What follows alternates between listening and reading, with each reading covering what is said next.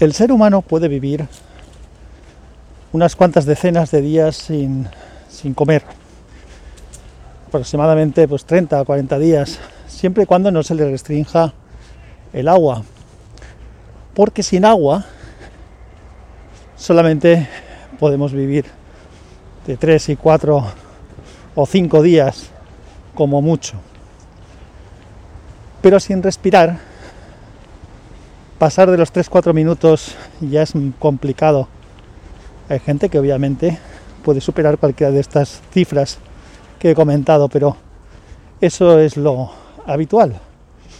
Y de respirar justamente es de lo que vamos a hablar hoy.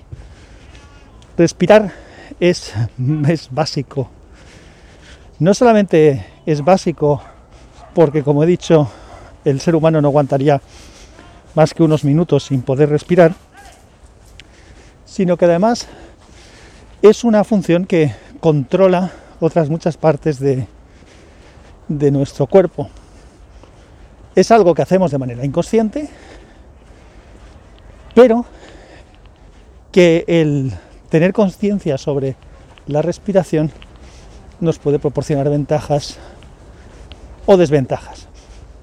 Como sabes, hace poco me, me operaron de una hernia umbilical Estoy, digamos que bastante bien, la herida está bien.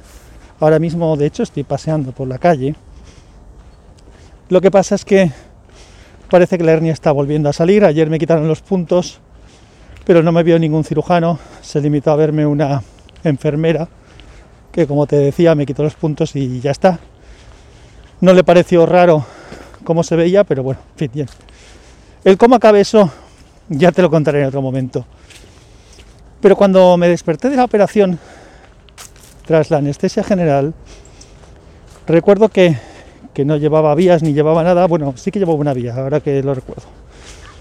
Pero tenía, lógicamente, el control de oxígeno este que te ponen en el dedito con la luz roja, que habrás visto muchas veces y que incluso los teléfonos en algunos casos pueden medir. Y en algún momento el monitor que estaba controlándome pitó, dando como una especie de alarma. Y yo me, la segunda vez o la tercera vez que pasó, me fijé y me di cuenta que daba una alarma porque mi nivel de oxígeno había bajado. Y había bajado porque no estaba respirando profundamente. También llevaba la mascarilla puesta, igual que la llevo ahora. Así que no es extraño que entre que voy andando y que llevo la mascarilla jade, discúlpamelo, pero bueno, volvemos, vuelvo al tema del monitor. Así que yo me encargué un poco de jugar. No tenía otra cosa mejor que hacer mientras esperaba a ver qué me, me decían. Me encargué de jugar a, a conseguir subir el nivel de oxígeno. Y simplemente lo hacía pues respirando más profundamente. Eso me hizo pensar en, en grabar este podcast cuando tuviera ocasión o fuera el momento adecuado porque eh, la realidad es que en algunos momentos soy consciente o me doy cuenta de que no respiro adecuadamente y el tema de que me monitorizaran me demostró que así es. Y, y claro, es algo de lo que me doy cuenta porque cuando uno gestiona la respiración bien o mal, tiene efectos obvios y lógicos si tú empiezas a respirar muy rápidamente, cogiendo muy poco aire cada vez, en, poco, en, pocos, en segundos vas a notarte cansado. Si tú respiras profundamente y de una manera controlada, probablemente consigas relajarte, incluso subir la temperatura de tu cuerpo y cosas de ese estilo. Respirar, como digo, es súper importante. Eh, cuando uno hace ejercicio, tiene que acompasar la respiración con el ejercicio para no agotarse antes de hora y gestionar su energía. Si tocas un instrumento de viento, por ejemplo, pues ya ni te cuento.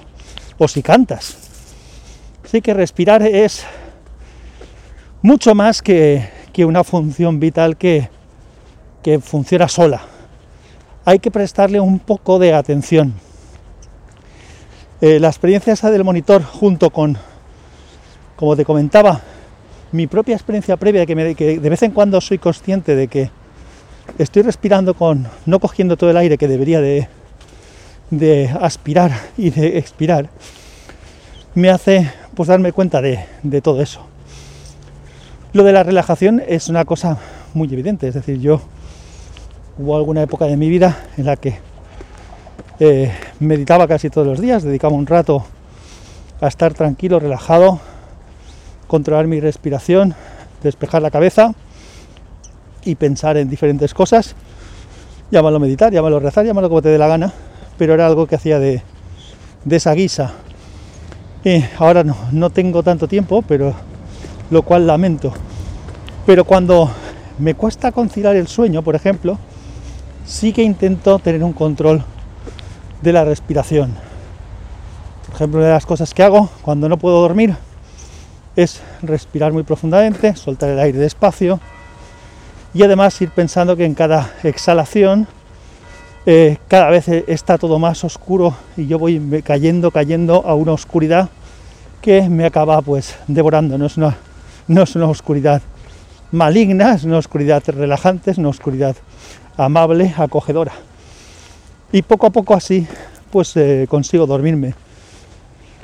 Otra cosa que me sucede en algunas ocasiones y que daría para hablar de ello en un capítulo incluso, son ataques de hipo. Cuando me entra hipo, puedo tirarme muchas horas o incluso más de un día con hipo. A lo mejor esto te parece gracioso, pero te puedo asegurar que es un problema grave. El hipo no es, es una convulsión muscular, eh, además a mí me da fuerte cuando me da, y entonces eh, la conclusión es que es como si estuvieran dándote puñetazos en el, esternón, en el estómago, durante horas o durante más de un día. Es dificilísimo conciliar el sueño. Y claro, lo que ya me hace muchas gracias cuando alguien te ve con el hipo y te ve que no lo consigues, le cuentas incluso eso que te pasa muchas veces y empiezan a recomendarte remedios caseros para quitarlo. Cuando alguien tiene un problema como el mío, todos los remedios que existen en el mundo ya los han probado. Al final, recuerdo cuando era más joven que era un poco bruto y una de las cosas que, que me ayudaban a quitarme el hipo era o bien dar un trago de, alguna bebida alcohólica potente, de absenta por ejemplo, o algo de ese estilo, o eh, mucho peor, aspirar, eh, hacer una buena aspiración de un cigarrillo. Tengo que decir que yo odio profundamente el tabaco, no lo soporto, es una cosa que, no puedo con ella, lo, lo odio.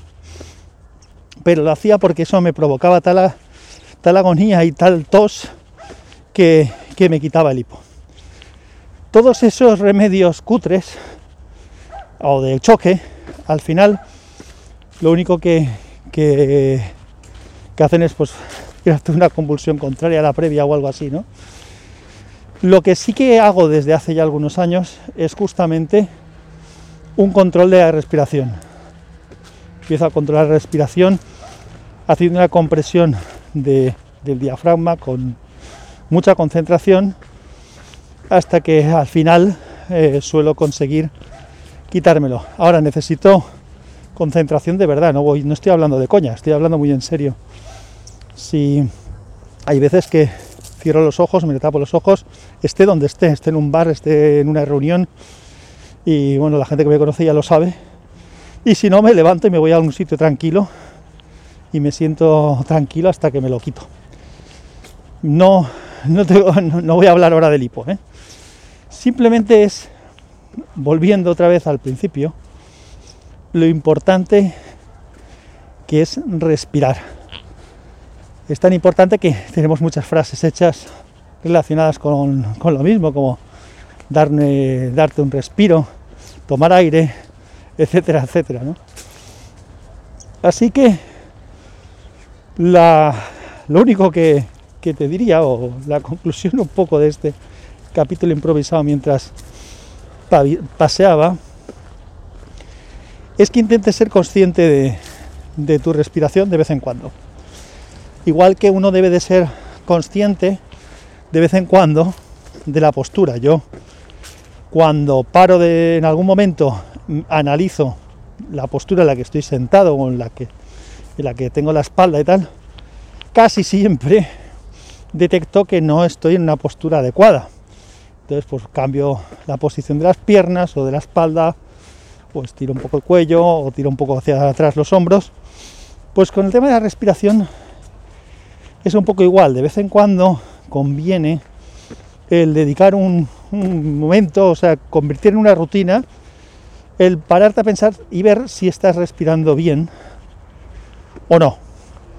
Y darte un tiempo a respirar. Ahora mismo, y esto no lo tenía pensado, me acaba de venir a la cabeza, yo paso bastante de las aplicaciones de, de los smartwatches y de los teléfonos de, de salud porque no, no me he planteado, ni he tenido tiempo tampoco quitándolo del control de contar pasos, que a veces sí que lo, lo he usado con lo de la actividad, pero me parece que hay alguna que justamente lo que hace es hacerte un control de respiración y va un poco en la línea de lo que de lo que estoy diciendo.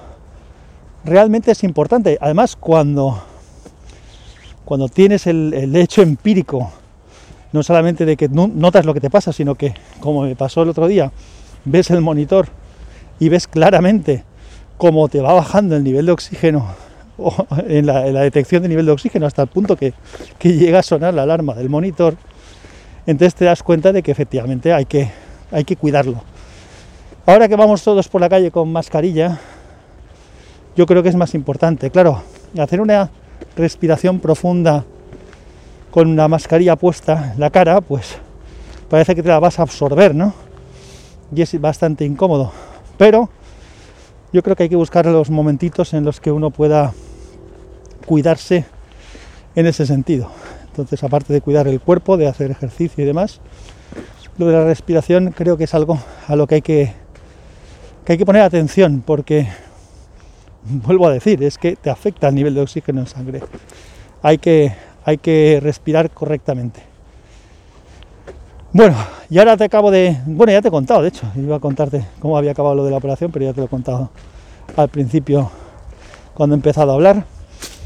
Así que voy a ver si sigo dando un paseíto para, para andar un poco. La verdad es que los primeros días estuve bastante tranquilo y en posición.